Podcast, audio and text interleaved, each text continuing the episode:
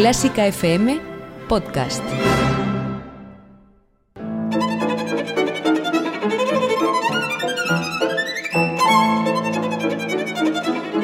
Hoy toca con Carlos Iribarren.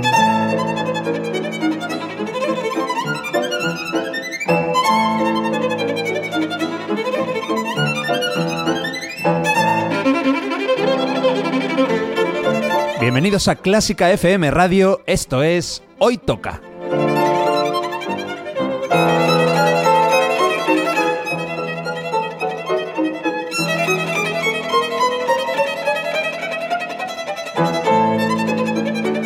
Vamos a escuchar música de calidad, de primera categoría. Algunas piezas son conocidas, otras no tanto, pero todas tienen algo en común. A mí me encantan. Espero que disfrutéis escuchándolo tanto como nosotros haciéndolo. Y por cierto, podéis y debéis seguirnos en Twitter, en Facebook y en Instagram. Esto es Clásica FM Radio.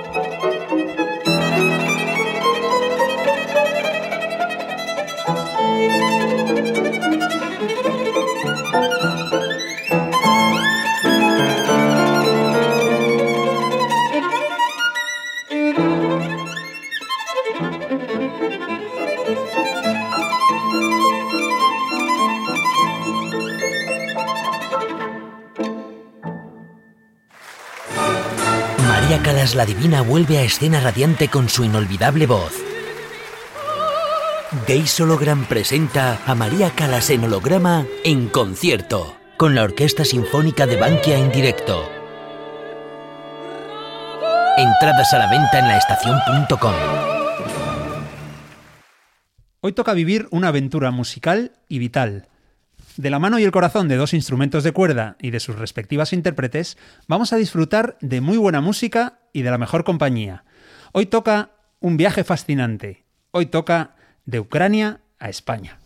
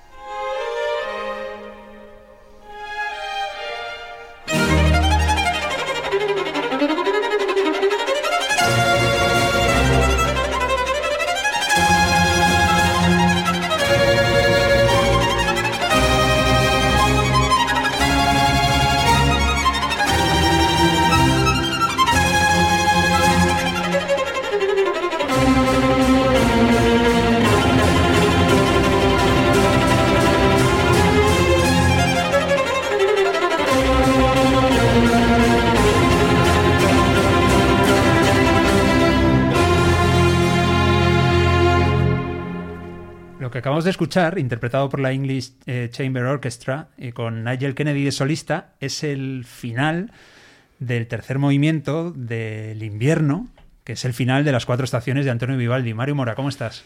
Eh, ¿Qué tal, Carlos? La verdad es que qué fuerza tiene esta música. Yo siempre que la Mm. escucho y parece que está ya como infravalorada porque es muy conocida y demás, pero me parece una pasada siempre. También tiene fuerza porque has puesto el volumen a 52. A tope, a tope, Claro, a todo lo que da. Ten un poco de cuidado. Oye, ¿te puedes creer que no había sonado todavía el invierno de las cuatro estaciones de Vivaldi? 79 programas con este, ¿eh? Imposible. ¿No has hecho hoy toca invierno? No, hice verano. y del verano han sonado dos de los tres movimientos. Pero bueno, hemos empezado con el invierno y hemos empezado por el final, por este tercer movimiento, y ahora explicaremos por qué ha sonado. Tenemos una invitada que es estupendísima y lo vais a comprobar. Ella se llama Lesia Milutenko. ¿Cómo estás, Lesia? Muy bien. Lo he, lo he pronunciado bien, ¿no? Lesia Milutenko. Sí, sí, sí. Correcto. El programa se llama De Ucrania a España. Por algo será, ¿no? Sí, Porque tú eres de Ucrania. sí, sí. sí. Naciste en Ucrania, pero ahora Sí. vives en España. Sí. Eres eh, violinista y profesora de violín y también miembro de la Orquesta Filarmónica de España. Sí, eso es. ¿Por qué ha sonado, Lesia? ¿Por qué ha sonado eh, el invierno de Vivaldi? Porque cuando yo era pequeña era mi obra preferida y mm, puedo decir que el primer encuentro con la música clásica y me enamoré a esa música y a, a cuerda como suena allí y me parecía maravilloso. Mario, tú también eres de instrumento de cuerda. ¿Y cuál fue la, la primera pieza que te enamoró? Buf. Ah, sí, eh, Brahms. No una pieza, sino un No, compositor. eh, eh, la de las piezas Opus 118, el intermezzo número 2, es así de estos Bueno, conocidos. pues mira, también. Sí. Igual un día haremos de Cuenca a Madrid. Mario Mora. No sé, tiene menos glamour, ¿eh? Me vas a permitir. Oye, ¿cómo es, cómo es Ucrania? Para los que no hemos estado nunca. Eh, no sé, a mí me preguntan, ¿cómo definirías España? Hace unos años todo el mundo hubiera dicho sol, toros y paella. Menos mal que esto lo hemos superado un poquito. Ahora, pues no sé qué diríamos, pero sol, playa, buena comida y gente alegre, ¿no? Bueno, Gente- bueno, alegre. uf, hay de todo, la verdad.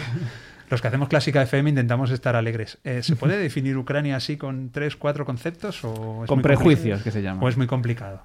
Mucha naturaleza, la montaña, el mar, los ríos, los bosques, mm, la, es muy bueno todo. la comida ucraniana, Un- barbacoa. que- Barbacoa, un plato, Sí. ¿qué es lo más rico que se puede comer en Ucrania? O una cosa que a ti te encante.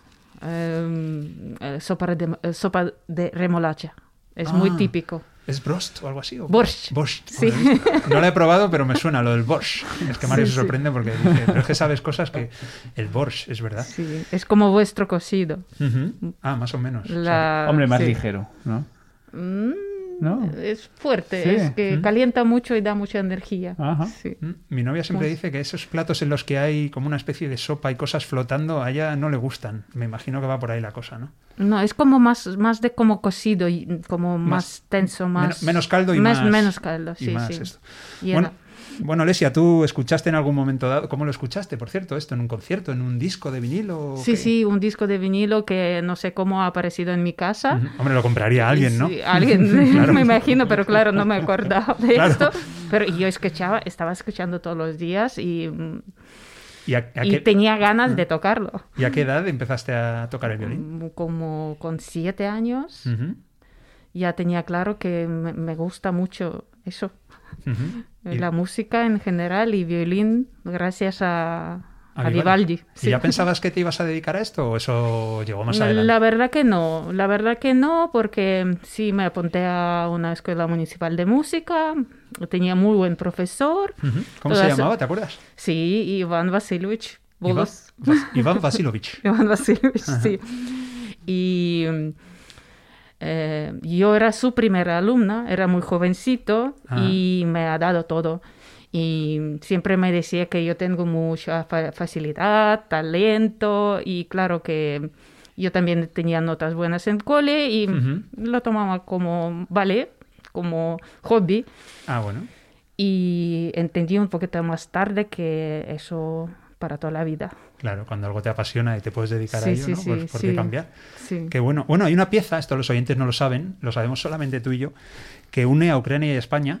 Y es básicamente porque tú, cuando estudiaste violín, es una de las que interpretabas allí. Sí. Y es de un compositor navarro, concretamente, Sí, que sí, es. Pablo Sarasate, Sí. y es la romanza andaluza. Sí, me enamoré de esta pieza, no sé por qué, porque la música como me llenaba tanto y mm, es diferente, ha sonado como cultura de otro país, otra armonía, otros acordes, otra melodía y tan pura, tan limpia, tan interesante que mm, además imagínate, aquí tenemos la grabación que toca un violín Sí. y nosotros tocábamos como 20 violines en Ah. unísono. Claro, porque la tocabais en clase todos. Tocabais lo mismo al mismo tiempo. No, no, eh, teníamos como actividades, Sí. aparte de clases individuales, teníamos actividades y molaba mucho Ajá. tocar en unísono un- ajá. 20 o 30 o 50, hasta 50, solo Ah. violines. Madre mía, en Ucrania Es los tamaños, pasada, los tamaños sí. de las aulas Y podéis permiten la distancia de seguridad. Sí, y- ¿Teníais también aulas con 30 pianos o no? Porque claro. no creo. si decías que podemos imaginar. Por cierto, donde trabajo ahora hay como 10 seguro pianos esos eléctricos. Ah, ¿sí? hay- sí. Oh, ¿Dónde trabajas ahora? Cuéntanos. en eh, Centro Musical Serra, en una academia de música. En Madrid. Sí, en Madrid, sí. Bueno, pues vamos a ver cómo suena en este caso el piano de Samuel Sanders. ¿Conoces a este pianista, Mario? Samuel Sanders, sí. Sí. Eh, pero no me preguntes más. No, no, no a el- conozco el nombre. Yo reconozco que no lo había escuchado nunca, pero es que el violinista es, sí que es un pelín, yo creo, más conocido que Samuel Sanders. Es Itzhak Perlman, que suena de vez en cuando en este programa. Así que vamos a escuchar esta interpretación a dúo, violín y piano, de la romanza andaluza de Sarasate.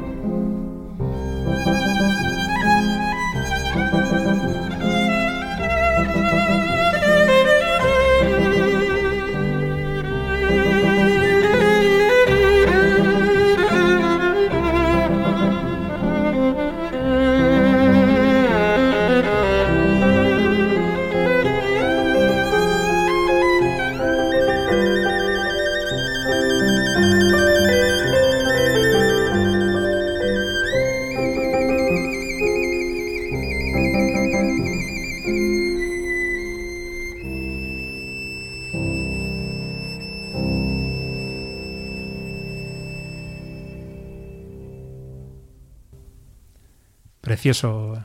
Sarasate, bueno, es que Sarasate era un auténtico maestro. Y en España yo creo que se le conoce más como intérprete que como compositor a veces. Y como compositor también tiene joyas, ¿no? Lesia. Sí, sí, sí, sí. Oye, tú eres, eh, eres profesora de violín, eh, lo fuiste en Ucrania primero y, y lo eres en España actualmente. Sí. Eh, ¿Tienes alguna anécdota así, algo que te haya pasado, no sé, con algún alumno despistado, no sé, algo que se te ocurra?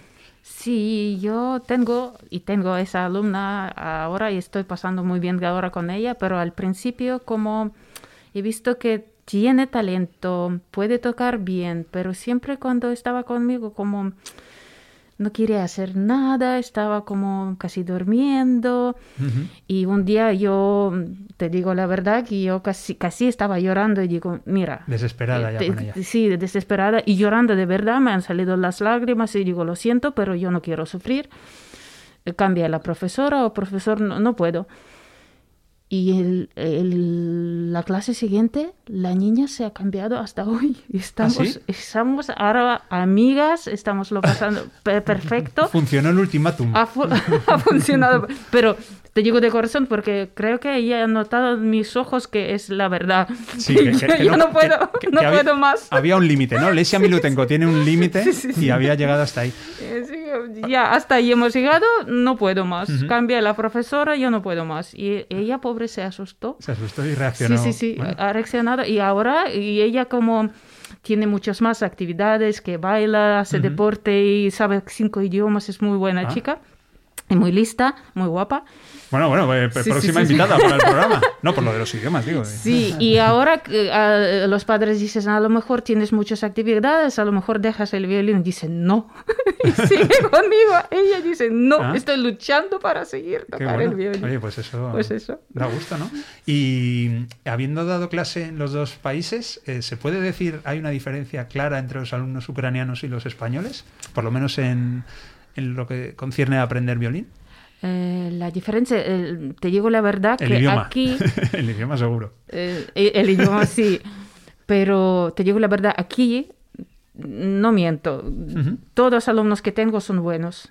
Ajá. Tienen el oído, tienen talento, son muy buen educados, muy listos y estoy encantada de trabajar con En- vosotros. En Ucrania tenías a Bakovsky que, Eh, que en faltaba. Ucrania a, clase. algún- a veces teníamos alumnos como los padres han dejado como para pasar un rato que tiene de ganas, no tiene ganas.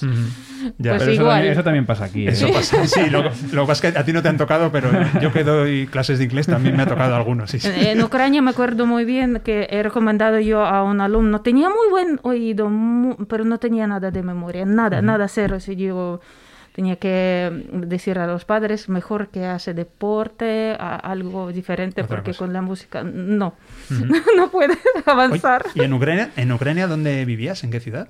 En Brody, Brody. Sí. Anda, como este, como Adrien Brody. sí. Es lo mismo. ¿Y qué pasó en Brody? Brody, que es un- una ciudad pequeña, un pueblo. Sí, sí, un- en Ucrania es ciudad, pero, pero como pensar en español como es un pueblo. ¿Y qué pasó en Brody en 1994? Ah, ha nacido una preciosa hija, Ajá. la segunda. La segunda ya. Mi hija, sí. ¿Pasó en Brody algo entonces en- a finales de los Antes- 80 o no sé cuándo? Bueno, Sí, sí, en 84 y luego 84, 94, anda. 10 años. esperaste 10 años y llegó. Sí, sí, llegó un milagro. Anda, pues está. De repente ha aparecido aquí un milagro que se llama Milena Brody. Sí. Madre mía. Milena, ¿cómo estás? Milena es una vieja conocida. Bueno, es una conocida, vieja no, No eres soy para vieja, nada. pero bueno. Pero bueno, estuviste en uno de nuestros primeros programas en el de la viola, claro, Sí, exacto. que es tu instrumento. Exacto. ¿Milena Brody o Milena Milutenko? ¿Cómo prefieres?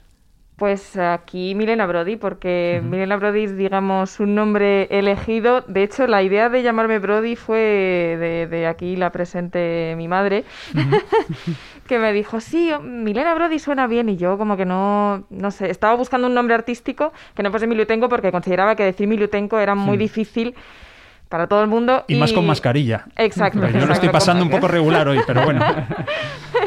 Entonces me dijo, sí, hombre, que suena muy bien, además llevarás tu ciudad para siempre contigo. Y dije, pues la verdad es que es un significado muy bonito. Seguía sin sonarme del todo como, no sé, ahora ya me he acostumbrado, pero al principio era Claro, suena raro. ¿no? Y nada, y así, y así fue. Así que Milena Brody. Muy bien. Oye, Milena, y para ti, eh, la melodía de Skorik es una Mm. pieza importante, ¿no? En tu carrera Mm. musical también. Porque hay que decir que tú eres, bueno, aparte de muchísimas cosas, cantante, en fin, eres intérprete de viola, violista, Sí. y también eres miembro de la Orquesta Filarmónica de España, Sí, como les. eso es, eso es. Y nada, el- tengo que decir que la música me la ha dado mi madre. Es decir, yo de pequeña la iba viendo, la iba viendo tocar, veía conciertos, veía como en mi casa pues sonaban, sonaba música de, de muchos estilos, ¿no? Pero en el caso de mi madre, pues yo veía música clásica y veía cómo traía el violín y, y- y tocaba y decía, pero ¿cómo es posible solo cuatro cuerdas y tantas notas, ¿no?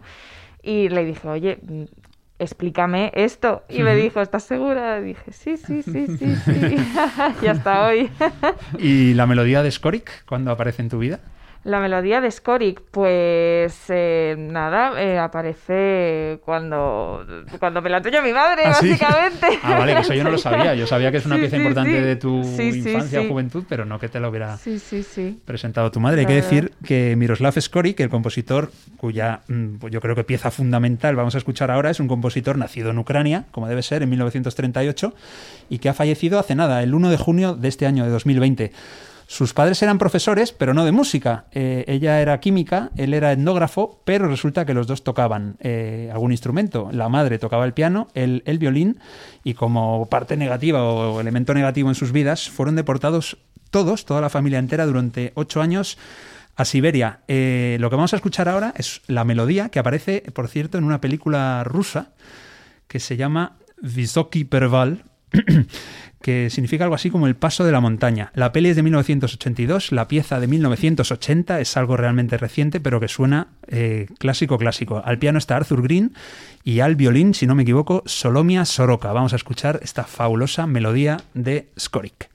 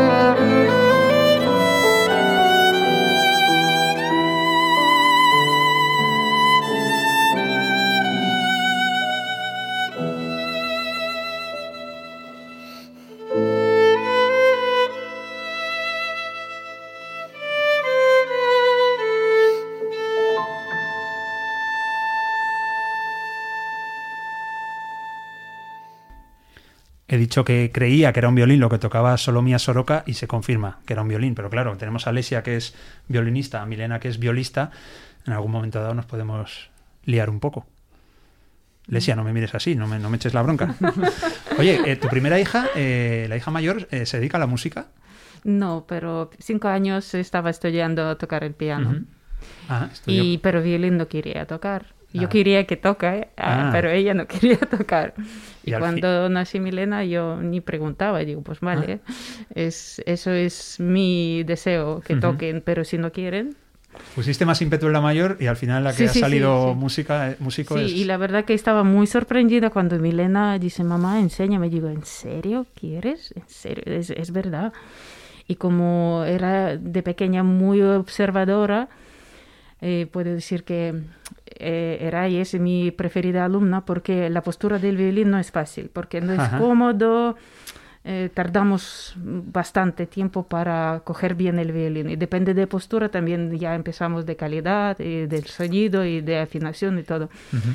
Y como Milena me estaba mirando y quería, y yo no sabía que quiere tanto, entonces ha salido tan fácil Qué bueno. y dentro de nada empezamos a tocar dúos y Bueno, no sabía rápido. dónde me metía yo, ¿eh?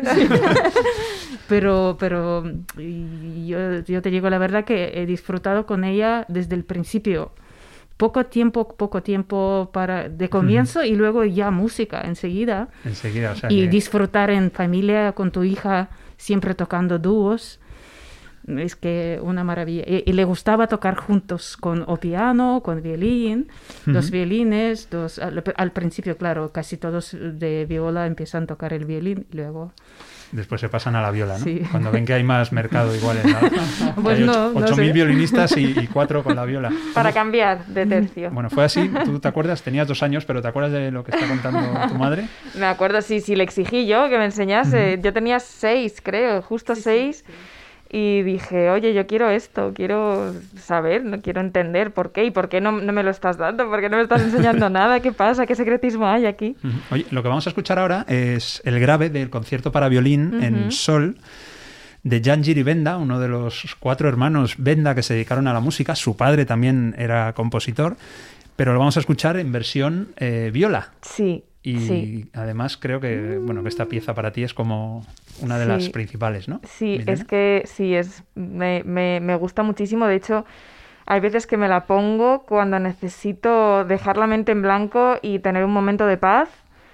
Y digo, ¿a dónde voy? Porque como que eh, ahora mismo en la sociedad tenemos un montón de, de estímulos externos, ¿no? Y hay veces que nos saturamos y cuando necesito desconectar. desconectar, relajarme y estar en paz, me pongo esta pieza. Así que bueno, si queréis hacer lo mismo que yo, os la recomiendo.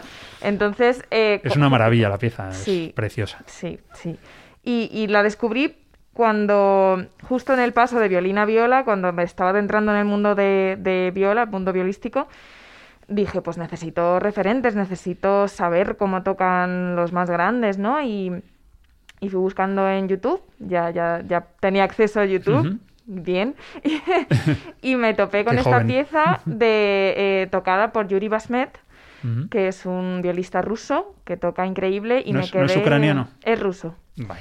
y me quedé me quedé embobada totalmente por su interpretación y, y- y por la interpretación de la orquesta de, de ese vídeo y busqué em, busqué la partitura y no estaba estaba solamente escrita para violín pues que hizo mi madre me transcribió la partitura para viola para mi cumpleaños ¿Es y diferente la como- partitura de un violín y sí, una viola? No sí cambia ni la clave, sí, Ah, porque vale. la viola es más grave, eh, como, como Ujú. esta, como grave de venda. Sí. Bueno, eh, Es que Milena, aquí donde la están escuchando, es la reina de los juegos de palabras.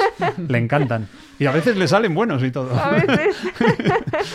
y mm, sí, sí que cambia. Entonces, bueno, el estar escrito para el violín, pues bueno, está bien, pero al final es muy agudo y la viola, pues no, em, no brilla tanto, tan agudo. Claro. Mm, mm, Parece contradictorio, ¿no? Pero tan agudo es como que se ahoga un poco a veces. Eh, sobre todo cuando empiezas a tocarla, ¿no? Claro, al- Entonces los yo principios no- necesitaba, pueden claro, ser duros. Y justo eh, tocado por, por Yuri Basmet, pues era transportado a otra, a otra tonalidad y otra clave y yo quería eso. Y nada, mi madre me la transcribió y, y tengo la partitura manuscrita por Lesia Milutenko. Y firmada, ¿no? Supongo. Sí, sí, sí. Eso, bueno, ya iba a decir algún día, no, ya vale millones, pero algún Hombre. día. Y por cierto, gracias por decir el nombre de este gran intérprete, porque yo iba a decir Yuri Bashmet, pero no, ya veo que es Yuri Bashmet. Bashmet, sí. Y el pianista es Mijail Muntian. Mario, ¿cómo andamos? MM, MM, como Mario Mora, Mijail Soy su Muntian. reencarnación. Con Milena. Milutenko. Milena. Milutenko, pero bueno, Bueno, bueno. Lesia, estamos aquí, sobramos, ¿eh? Si no eres MM, cuidado que nos miran mal. Bueno, pues vamos a escuchar esta maravilla, eh, este grave de Benda, de Jan Giri Benda, también conocido como Johann Georg Benda, porque una cosa que hacían los JJ. músicos checos, JJ, sí, hacían los músicos checos era eh, germanizar, ¿no? De algún modo sus, sus nombres. Otra J. Ah, no, que es con G. Perdón. JJ, este es otro. Bueno, vamos a escuchar esta absoluta maravilla.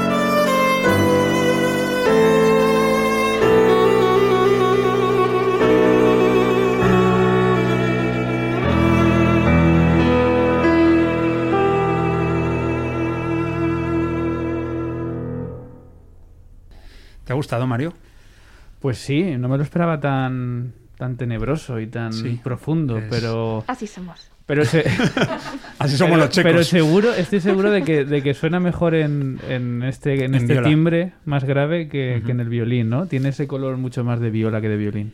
Es un poco contradictorio de todos modos, ¿no? Que se llame grave y, y que sea de venda, ¿no? Parece que la venda es como para algo más, No repitas chiste. más superficial. ¿Has hecho tú este? Es tuyo, Carlos. Bueno, eh, oye, ¿en qué año vinisteis para España? Eh, Desde Brody. Si te acuerdas, vamos. Espera, espera. Hace, hace 17 años. En el 2003. Sí, eso. Vale. Todo lo que sean restas y eso, dímelas que a mí me encanta hacerlas. Ya con la música 2003. matemática. ¿Qué pasó en el 2003? ¿Qué pasó en 2003? No lo sé. Ah, en 2003, ¿qué pasó? No sé. No sé. El euro. En, El 2000 euro no. en 2002 entró el euro, el 1 de enero. ¿Qué Claro, pasó? No como- conocimos las pesetas nosotras. Ah, no. Claro, Ah. allí que eran rublos. No, bueno, espera, espera. Hay que decir que en 1991 Ucrania eh, consigue su independencia, ¿puede ser? Sí, sí, sí, sí. De- teníamos. ¿Qué teníais? Sí. grimas. Parecen unos seres diminutos que viven en, en- en el bosque, ¿no? Pero no, era una moneda. Pagabais con grimias. No, y todavía, ¿no? Y todavía, Claro. sí, sí, sí. Es la moneda oficial de Ucrania. Sí, sí. Sí. Vale, pero, pero en su día se pagaría con rublos, digo yo, cuando era. Sí, en- la cuando vivíamos en la Unión Soviética, sí. Ujú, vale, vale, Ruble- ruble- ruble. El rublí, vale, los rublos. ¿Y cómo fue, por qué, bueno, por qué os mudasteis de, de Ucrania a España y por qué a España? Si se puede Eh, saber, ¿eh? Que... Mira, como te digo la verdad que ha salido así como sin, sin pensar mucho, ha salido así, tal cual. En serio, no, eh, no sé en qué película es, pero le dan la vuelta así a un globo terráqueo Sí, y, de luego, repente hace ¡pum! pone el dedo. Sí, sí, sí. sí. Y sale en mitad del océano. Vosotros, tu dedo cayó en, España, Madrid, y ya está. en Madrid. Bueno, ¿y, y estás satisfecha del, del traslado? Sí, sí, mucho, mucho, porque em, llegar a otro país, ya tener edad y mm, er- es- ser mayor de edad Claro. y de repente no saber idioma, no saber la cultura así de- desde dentro y aprender todo que me parece que tengo otra fecha de nacimiento Ajá. aquí.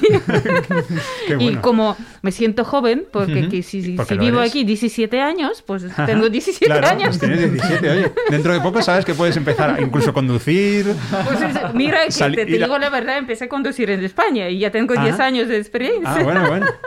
Oye, Así que- y una mudanza desde Ucrania a España, esa me imagino, no puedes pedir amigos que te la hagan, ¿no? Una Esa mudanza hay, sin nada. Hay que alquilar. Ah, sí. Eh, Solo espíritu como Lleno de... No, vacío. Ajá. Totalmente Sí, sí, de- vacío. La cabeza vacía, no sabes qué te está esperando.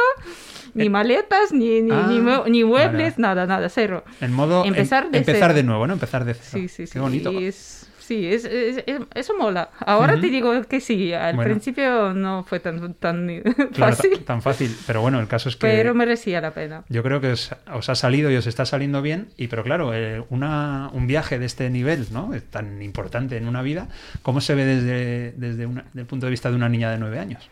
Sí, eh, pues justo cumplí eh, mis nueve años y al día siguiente marchamos, nos fuimos ¿Ah, sí? a España y entonces Fue tu regalo yo- de cumpleaños. Tal cual, y yo me lo tomaba como una aventura y yo de hecho, yo me imaginaba eh, España como eh, un país lleno de palmeras y sol todo el rato y la gente vestida de sevillanas, tal cual, o sea, lo tenía en mi cabeza tal cual. Podíais haber ido a Elche, o podíais haber ido a Sevilla, sí, ¿no? Pero no. sí, sí, ¿no? Y, y para mí era como una aventura y algo nuevo y yo no me...